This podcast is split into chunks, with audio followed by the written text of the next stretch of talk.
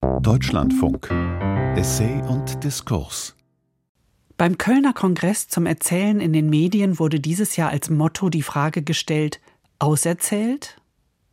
Überall Geschichten und Storytelling-Podcasts, aber gibt es denn noch neue Erzählungen? Warum ist das Erzählen aus der Ich-Perspektive so ungemein populär? Und was fehlt eigentlich inmitten dieses Erzählbooms? Heute hören Sie den Vortrag im Auserzählten der Schriftstellerin Katrin Röckler, die auch als Professorin an der Kölner Kunsthochschule für Medien lehrt. Stellen Sie sich vor, Sie hören Radio und hören diesen Bericht über absterbende Korallenriffe, brennende Wälder, Plastikinseln im Ozean. Nicht schon wieder diese Geschichte, rufen Sie. Aber stopp! Hören Sie da überhaupt eine Geschichte? Sie denken, Sie hören eine Geschichte, aber das ist es nicht.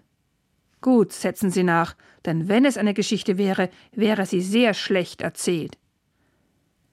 Ich sage es vorweg. Ich bin keine Geschichtenerzählerin, obwohl ich Schriftstellerin bin. Ich tue mich schwer damit, Szenarien zu etablieren, Figuren einzuführen, die einem herzzerreißend nahe gehen, einen Plot zu stricken, der einen in Atem hält, mit dem entscheidenden Twist just vor seinem Ende. Und genau das verstehen wir gemeinhin unter Geschichtenerzählen. Unser Konzept davon ist verbunden mit einem linearen Gedanken. Geschichten bewegen sich von A nach B, sie haben Anfang und Ende, sie sind eine Entwicklung, vor allem der Figuren, die etwas durchleben. Und einmal erzählt, sind sie für uns ein Schatz, über den man verfügt, Ausweis für Reichtum. Je mehr Geschichten, umso besser. Zumindest der Roman ist historisch untrennbar verbunden mit dem gedanklichen Prinzip einer Weltaneignung, von Kolonisierung und Fortschrittsgedanken. Ob man an Daniel Defoe mit seinem Robinson Crusoe denkt oder an Stendhal. Es mag auch Ausnahmen geben, doch meist bringt das bürgerliche Subjekt etwas mit aus seinem Abenteuer. Es steht selten am Ende mit leeren Händen da. Sicherlich können wir diese Folie schon in der Spätmoderne oft kaum noch erkennen, doch selbst wenn wir an David Foster Wallace, William Geddes oder Elfriede Jelinek denken, gibt es da Bezüge und sei es als Absetzbewegung. Im Krimi- oder Fantasy-Genre ist die Nähe zu den historischen Vorbildern offensichtlicher. Abenteuer, Quest, Reise, Entwicklung und Suche sind zentrale Erzählmotive. Doch das Konzept sollte sich erschöpft haben, worauf uns viele Stimmen aufmerksam machen, darunter sehr prominent die Essayistin und Science-Fiction-Autorin Ursula Le Guin mit ihrem Konzept der Tragetaschentheorie der Erzählung. Es brauche eine neue literarische Form für diese Welt, wollten wir nicht diese Ausbeutungshaltung fortsetzen, die unser aller Leben kosten wird. Vielleicht wird die neue Haltung wie ein steinzeitlicher Beutel funktionieren, vielleicht tentakulär wie ein Spinnennetz. Schön und gut, werden Sie mich jetzt unterbrechen wollen, denn Sie sind schon ein wenig ungeduldig geworden. Sie sind eine schlechte Geschichtenerzählerin, aber das tut nichts zur Sache. Schließlich geht es hier nicht um literarische Geschichten oder um besonders originelle, solche mit Neuigkeitswert. Sie haben recht. Es sind streng genommen keine literarischen Geschichten, auf die ich hinaus will, sondern das, was man gemeinhin Narrative nennt.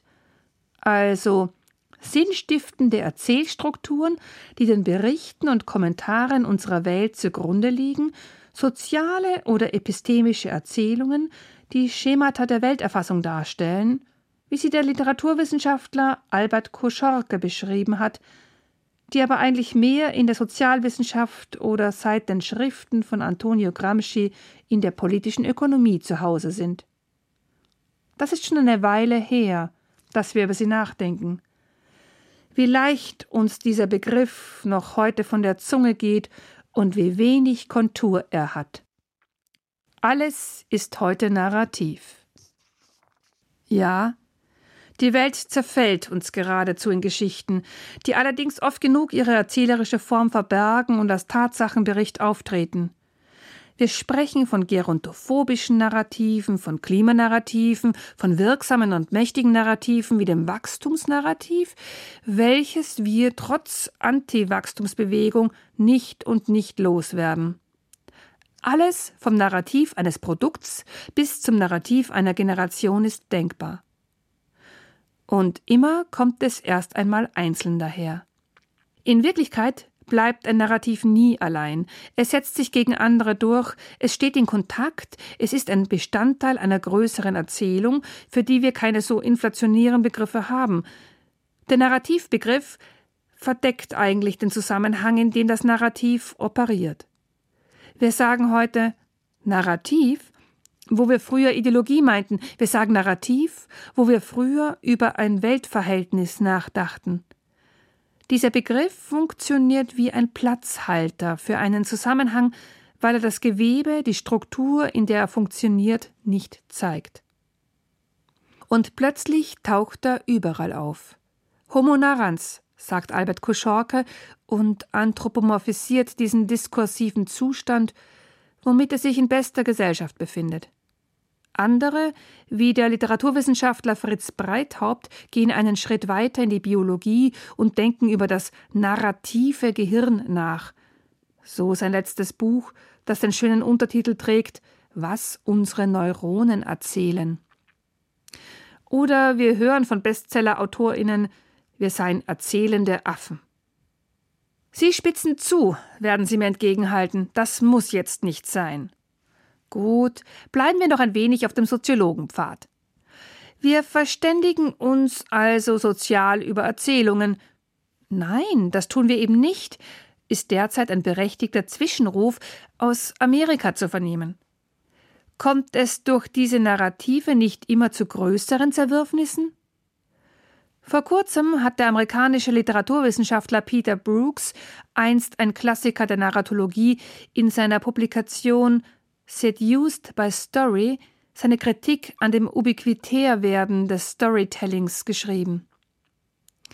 In der Wochenzeitung Die Zeit äußerte er sich dazu. Es gibt eine Storifizierung der Realität und keine andere Art von Diskurs scheint es überhaupt noch wert angewandt zu werden. Es gab mal sowas wie politische Redekunst, Rhetorik, die hier an Highschools gelehrt wurde. Heute geht es nur noch darum, eine Geschichte zu erzählen. Und die ist, das habe man ja auch beim Sturm aufs Kapitol in Washington gesehen, dazu da, die Gesellschaft zu spalten oder mit Informationskriegen, wie zum Beispiel denen der sogenannten Story Killers, die eigenen Taschen zu füllen, indem man Wahlen beeinflusst. Der Narrative Turn den wir schon bei Kuschorke finden, wird zum Narrative Takeover, und vielleicht liegt unser Unbehagen, das Gefühl, einfach nicht mehr zuhören zu können, an dieser inflationären Situation. Stimmt das überhaupt, dass alles die Form von Geschichten annimmt? Diesen Zweifel nehme ich aus einer Begegnung mit dem Dokumentarfilmemacher Marcel Kolvenbach mit. Kolvenbach arbeitet als Reporter des investigativen SWR Recherche-Units und macht journalistisch eine ganz andere Erfahrung. Medial gesehen erzählt er, sei nichts schwieriger als Geschichten zu verkaufen. Der Investigativjournalismus, also der vertiefende Journalismus, erzählt nicht mehr einfach eine recherchierte Geschichte, ein Zusammenhang muss immer schon unter einem Hashtag und einem Produktnamen gefasst werden, wie bei den Panama Papers oder den Paradise Papers oder wie jetzt kürzlich den Story Killers, ermittelt durch das Forbidden Stories Kollektiv, als wäre so eine Recherche ohne diese Produktverpackung und den Zusammenschluss mehrerer Erzähler nicht schwergewichtig genug. Umgekehrt findet medial eine vollkommene Entleerung des Story-Begriffs statt. So bietet mir Mozilla seine neue Plattform als Stories für mehr Sichtbarkeit an, wo es um ein rein technisches Feature geht. Alles wird mit Story betitelt und nichts ist mehr das, was wir früher unter Geschichte verstanden. Vielleicht sollte man aber ganz anders danach fragen, wie nahe unsere medialen Erzählungen und die dadurch ins Leben gerufenen Narrative eigentlich noch an dem Realen dran sind, also an dem, was da draußen tatsächlich geschieht. Denn das haben wir in all der Faszination über Narrative möglicherweise vergessen, dass wir nicht wirklich in den Geschichten leben oder gar in einer großen Welterzählung, die aus widersprüchlichen Narrativen besteht. Dieser Gedanke wäre nahezu antiaufklärerisch. Denn es gibt ja das reale, ungebundene, unzusammenhängende, die krude Wirklichkeit jenseits unserer Erzählungen und audiovisuellen Features, mit denen wir sie zu packen oder zu verfälschen suchen. Und dieses Reale leidet im Moment unter Klimastress und einer massiven Artenvernichtung. Wobei die Begriffe Leiden und Klimastress schon wieder dem narrativen Kosmos zuzurechnen sind. Aber Sie haben recht. Das führt uns nirgendwo hin, allenfalls in eine erkenntnistheoretische Sackgasse. Dabei wollen Sie bloß an den Ort, an dem ich gut unterbrochen werden kann. Sind es etwa die sterbenden Korallenriffe, schmelzenden Gletscher und Methangashöhlen im auftauenden Permafrost, die das tun? Sowas unterbricht nicht, sagen sie, sondern ist Teil der Story, die wir nicht mehr hören können. Und das ist ja auch das Problem, die Dramaturgie, der Zusammenhang. Wenn der Alarmknopf gedrückt wird und es heißt fünf Minuten vor zwölf, wenn die Klima- und Weltuntergangsuhr nicht stehen bleibt, sondern immer vorrückt, schalten Sie die Uhren ab, denn sonst würde ja was geschehen. Oder etwa nicht? Kommt die Botschaft nicht mehr rüber? Dass keine Zeit mehr bleibt? Nein, das unterbricht nicht, wiederholen Sie. Wir befinden uns mit diesen Endzeitgeschichten auf radikal auserzähltem Terrain. Wir kennen das zugrunde liegende Muster zu gut, mindestens Bibel. Die Klimakatastrophe als globale Zusammenschau erreicht uns auch nicht mehr, oder zumindest nicht so, wie es die erzählerische Intention möchte. Genauso wie die Neuigkeiten aus der Pandemie. Nichts hat uns in den vergangenen drei Jahren so sehr ermüdet wie Corona-Zahlen. Und wir sind wirklich dankbar, dass wir sie nicht mehr andauernd vor die Nase gesetzt bekommen. Aber, muss ich hier einwenden, Corona-Zahlen sind keine Geschichte. Zahlen sind nie Geschichten. Sie müssen in Geschichten verpackt werden, und das geht nicht immer geräuschlos vonstatten. Bei gewissen Themen hören wir mehr das Klappern der Erzählbestecke, und bei der Klimakrise wird dies besonders laut. Warum? fallen uns die Formen, in denen versucht wird, eine fesselnde ökologische Erzählung zu bauen, immer stärker ins Auge, weil es eben eine Welterzählung ist, also immer schon zu groß für unsere Vorstellungskraft, nur noch im Fahrwasser Bruno Latours mythologisch zu packen? Klar ist, dass die Form ihrer Erzählung nicht zu vordringlich sein darf, wollen wir sie glauben, und Glaubwürdigkeit ist nun mal die Währung der Narrative. Der Literaturwissenschaftler Adrian Daub richtet in seinem Buch über die Diskursverwerfungen der Cancel Culture unser Augenmerk auf diese literarischen Äußerungsformen der Narrative. Diese werden ja konkret hervorgerufen durch Text, Bild und Ton, auch durch technische Features, kleine Jingles, Memes. Auf literarischer Ebene zum Beispiel gerne auch vermittels Anekdoten. Diese haben keine unwichtige Rolle in der Kommunikation über Cancel Culture und sie sind nicht gerade unschuldig. Die Anekdote gilt als zeitlos funktionierende Erzählung, verwandt dem Gerücht, das immer Aktualität simuliert. Sie scheint von keinem Autor zu kommen und wird doch stets persönlich angebunden. Sie besiegelt den Realitätsgehalt durch Suggestion eines realen Erfahrungshintergrundes, um über ihn hinauszugehen – und zu verallgemeinern. Und alles steht in einem Zusammenhang, der nicht gezeigt wird. Literarische Formen äußern sich auch in Erzählmotiven wie der Heldenreise oder in Figurenkonstellationen wie Protagonist versus Antagonist, also wer gegen wen antritt, zum Beispiel Greta Thunberg gegen die mächtigsten Industrielobbyisten, David gegen Goliath. Uralt. Wir haben schon festgestellt, dass das Narrativ gerne seine literarische Gemachtheit aus Legitimationsgründen verbirgt, aber zu deutliches Erzählen ermüdet eben auch. Woran das beim Klimathema liegt, könnte uns der Soziologe Nils Kumka zeigen. Er arbeitet in seiner Publikation über alternative Fakten die kommunikativen Strukturen in diesem Phänomen heraus. In der Klimakrisenkommunikation, vornehmlich eine Wissenschaftskommunikation, in einem epistemischen Rahmen gibt es eben als Adressaten nicht nur die breite Öffentlichkeit, sondern auch die Politik, die dieses Wissen mal auf die eine oder andere Weise umsetzt.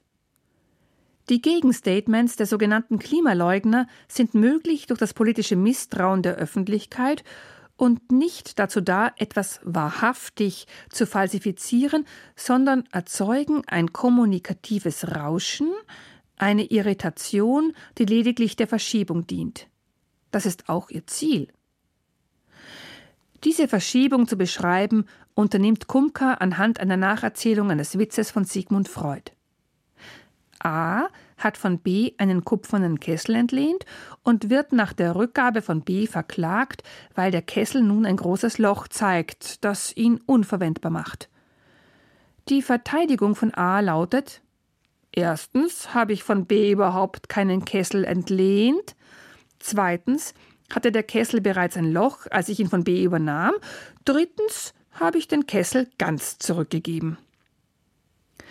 Auf die Klimakrise bezogen folgt die Leugnungslogik des menschengemachten Klimawandels genau diesem Muster. Erst in Gänze dementieren und dann nach und nach in unlogischer Weise weitermachen. Es sind kommunikativ wegrutschende Positionen, die von ihrem Status als Gegenthese leben.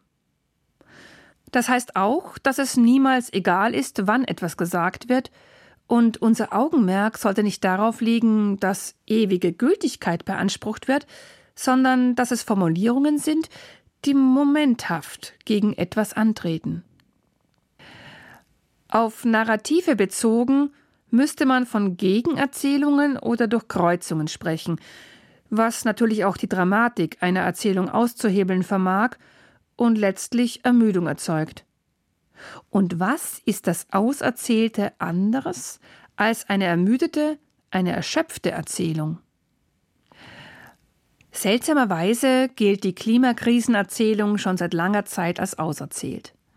Vielleicht sogar schon von Anfang an. Zumindest ist es schwer, sich den Moment vorzustellen, als wir sie noch nicht auswendig kannten. Liegt es daran, dass diese Erzählung keine Zukünftigkeit in sich trägt, weil sie im Grunde eine Verohnmächtigungsgeste ist, eine erschöpfte Erzählung, die uns andauernd in das zu große Bild schickt? Und hat dies etwas mit der Behauptung zu tun, dass die Geschichten, erzählt von Minderheiten, Frauen, Migrantinnen, von Armut betroffene, Queere, immer nur dieselben sein sollen? Ihr wiederholt euch ja nur, unterstellt man ihnen. Ihr könnt immer nur diese eine Geschichte erzählen.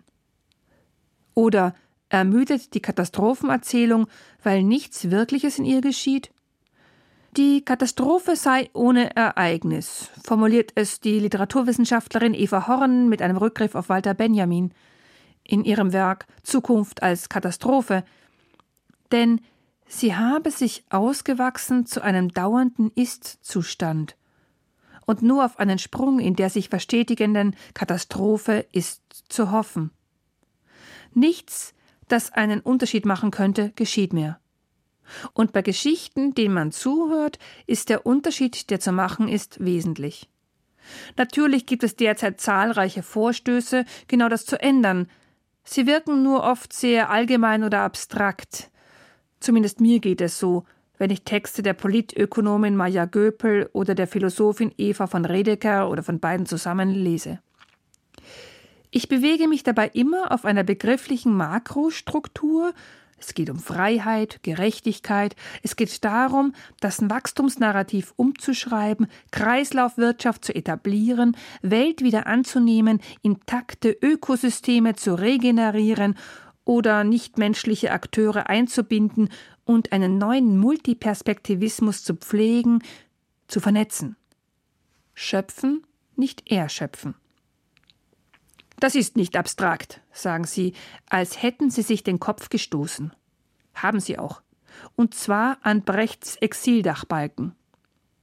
Die Wahrheit ist immer konkret, steht da geschrieben. Und das hier ist nicht wirklich konkret. Konkret wäre an dieser Stelle mein Problem, was tun, damit jemand wie Sie wieder zuhört. Das, was alle machen. Am besten wir gehen zu Stoffentwicklern von Netflix. Die wissen doch, wie man packende Stories produziert. Die wissen auch, es gibt das Auserzählte gar nicht. Denn mal ehrlich, kann ein Stoff ein Thema auserzählt sein? Und während wir also zu den Stoffentwicklern von Netflix gehen, das ist ungefähr noch 300 Meter geradeaus und dann links rein, sollten wir uns noch einmal fragen, was meinen wir überhaupt, wenn wir sagen, eine Geschichte oder ein Stoff sei auserzählt? Beziehen wir uns dabei auf eine Verwertungslogik, in der sich eine Sache verbraucht? Sie sei inflationär am Markt und es gebe keine Abnehmer für sie. Oder ist eine Erzählung einfach an ihr Ende gekommen? Sie hat einen Rand erreicht und es ist schlicht kein Wort mehr zu verlieren. Ihre Binnenökonomie, die Erzähldramaturgie hat sich erschöpft. In solche Gedanken verwickelt bleiben wir vor der Netflix-Tür stehen und läuten. Wir sind uns sicher, auch die Stoffentwickler müssen fest von der wahren Aufgabe der Literatur überzeugt sein, nämlich diese vermeintlich auserzählten Stoffe wieder zurück ins Erzählbare zu bringen. Nur welche erzählerischen Mittel sind dafür noch geeignet, die ihren Stoff und das heißt die in ihm liegende Dramatik nicht verraten? Es braucht einfach ein paar Heldengeschichten, die der massiven politischen Blockadehaltung scheitern. Gibt es alles schon. Angefangen von der Constant Gardener von John Le Carré oder der Schwarm von Frank Schätzing. Nur, warum erscheinen uns solche Romane seltsam harmlos? Vielleicht, weil so ein Text immer noch von einem stabilen Rahmen ausgeht, in dem er zu erzählen ist. Und den gibt es nicht mehr. Darauf machte uns der indische Autor Amitav Ghosh schon vor einiger Zeit aufmerksam. Der gemäßigte Alltagsrahmen der Umwelt ist ins Rutschen gekommen, und das stellt uns vor erzähltechnische Herausforderungen. Ha! Sind Sie etwa mit dem Finger schon wieder am Bildschirm oder am Radioregler bereit, den Kanal zu wechseln? Vielleicht sollten Sie selbst zu Wort kommen. Aber ich muss Sie warnen. Sie sind in einem literarischen Text unterwegs, und da geschieht nichts eins zu eins. In einer griechischen Tragödie, eine Form, die gerade durch das Klimakrisenthema und Bruno Latours Theorien theatral wieder in Mode gekommen ist, würden sie jetzt als Chor auftreten und es endlich aussprechen. Wir hören nicht zu, weil es uns schon erzählt wurde. Wir hören nicht zu, weil es unsinnig ist. Wir hören nicht zu, weil man uns ständig Vorwürfe macht. Wir hören nicht zu, weil wir nicht wirklich gemeint sind. Wir hören nicht zu, weil die Sache zu groß ist. Wir hören nicht zu, weil es an der Problemlage vorbeigeht. Wir hören nicht zu, weil sich die Geschichte erschöpft hat. Wir hören nicht zu, weil ohnehin nichts geschieht. Wir hören nicht zu, weil wir schon wissen, von wem sowas kommt. Wir hören nicht zu, weil uns das Wörtchen wir zu oft vorkommt und uns etwas verkauft werden soll. Wir hören nicht zu, weil sich die Geschichte ohnehin verliert. Das tut gut, nicht? Dieser letzte Punkt ist interessant. Denn ginge man vom Narrativ wieder zur Narration zurück zur literarischen Form, dann liegt es, das hat nicht zuletzt die Autorin Rebecca Solnit gezeigt, durchaus in unserem Interesse, dass wir uns verlieren. Sich nie zu verirren heißt nicht zu leben, lautet ihr Credo, mit dem sie nachzeichnet, was diese Form der durchaus dramatischen Begegnung mit der Welt bedeutet. Es sind vor allem Streifzüge durch das plötzlich Fremdgewordene, Landschaften, wüste Gegenden, aber auch Städte, in denen ein sich verlieren stattfindet. Eine große Herausforderung was in Zeiten von Google Maps kaum noch vorstellbar ist. Aber es gelingt. Dazu braucht es nicht immer nur Funklöcher. Dabei wird vor allem auch die eigene Position äußerst in Frage gestellt. Solnit beantwortet diese Infragestellung mit einem Verweis auf Sokrates in paradoxer Weise. Man könne das Unbekannte kennen, weil man sich daran erinnert. Man kenne bereits das, was unbekannt zu sein scheint, man sei bereits hier gewesen, allerdings nur als jemand anders. Besser jemand anders werden, als sich nie zu verlieren. Lässt sich das auf Erzähltechniken übertragen? Und kann sich eine Geschichte über das Artensterben überhaupt noch verlieren? Sind die poetischen Verlustlisten nicht genau das Gegenteil und beschwören die Anwesenheit des bereits Abwesenden? Vielleicht hat das Anna Lowenhaut-Zing in ihrem Buch Der Pilz am Ende der Welt über das Leben in den Ruinen des Kapitalismus versucht. Es folgt der Geschichte eines Pilzes, der aus beschädigten, prekären Umwelten entsteht und in ebenfalls prekären Marktverhältnissen gesucht, gepflückt und verkauft wird. Es sind Überlebensgeschichten. Aber ich verstehe, Sie sind nicht Rebecca Solnit und auch nicht Anna Lowenhaut Zing. Sie sind jemand, der oder die bereits vor den Stoffentwicklern von Netflix steht, weil sie eine breiten Wirkung jenseits des akademischen Milieus wollen, in dem ich mich angeblich verschanzt habe. Sie wollen also ein politisches Narrativ schaffen mit Hilfe der Kunst oder, wie Sie das lieber formulieren, der Kultur, eines, das einen Unterschied macht. Ja, immer noch stehen wir in diesem Produktionsbüro. Inzwischen haben wir erkannt, dass es auch nur so eine der vielen kleinen Filmklitschen ist, die es heute gibt. Gewohnt zu pitchen, gewohnt eine Filmidee in drei Sätzen darzustellen. Erstaunlicherweise haben sie uns noch nicht rausgeworfen, sprechen inzwischen von dem Potenzial einer Erzählung zum Binge-Watching und Binge-Listening, also zu verführen. Das, was alle erreichen wollen – Immer schön dranbleiben, keinen Zentimeter Abstand zwischen der Geschichte und ihnen. Und danach, wenn die Serie endlich zu Ende ist, hat man etwas, über das man sich angeregt unterhält, wo Zuschauerforen und Fanfiction-Communities wie Pilze aus dem Boden schießen, die dann unsere Geschichte weiterschreiben und irgendwann dann auch die Wirklichkeit umschreiben wollen. Hat man schon alles gehört? Plötzlich wollen sie einen Unterschied machen, kommen aus ihrer Fiktion, aus ihrem epischen Universum raus in die reale Welt und ändern die. Und schon haben wir sie, die Weltveränderung durch die Erzählung. Doch äh, wo ist sie, die Welt? Mensch ohne Welt lautet der aktuelle Befund der Soziologin Alexandra Schauer über unsere Gesellschaften. Da ist uns etwas abhanden gekommen, sowas wie eine gemeinsame Öffentlichkeit, ein gemeinsamer Stadtraum, ein gemeinsames Zeitgefühl. Und jetzt stehen wir da inmitten eines Meeres an Geschichten, mehr noch, inmitten des Meeres des Auserzählten. Oder haben Sie nicht das Gefühl, mitten im Auserzählten zu stehen, das wächst? Ja, es erweitert sein Terrain ständig. Warum? Vielleicht, weil wir uns, hervorgerufen von Social Media und der Schnelligkeit der digitalen Kommunikation, in sehr engen und erregten Diskursdebatten befinden, in denen nicht mehr klar ist, wo der reale Grund ist. Da sind sich Soziologen wie Nils Kumka und der Literaturwissenschaftler Adrian Daub sicherlich einig. Mit Kumkas Blickverschiebung auf das Kommunikative des Erzählens, seiner Netzstruktur wird übrigens klar, mit Narrativen wird gepokert.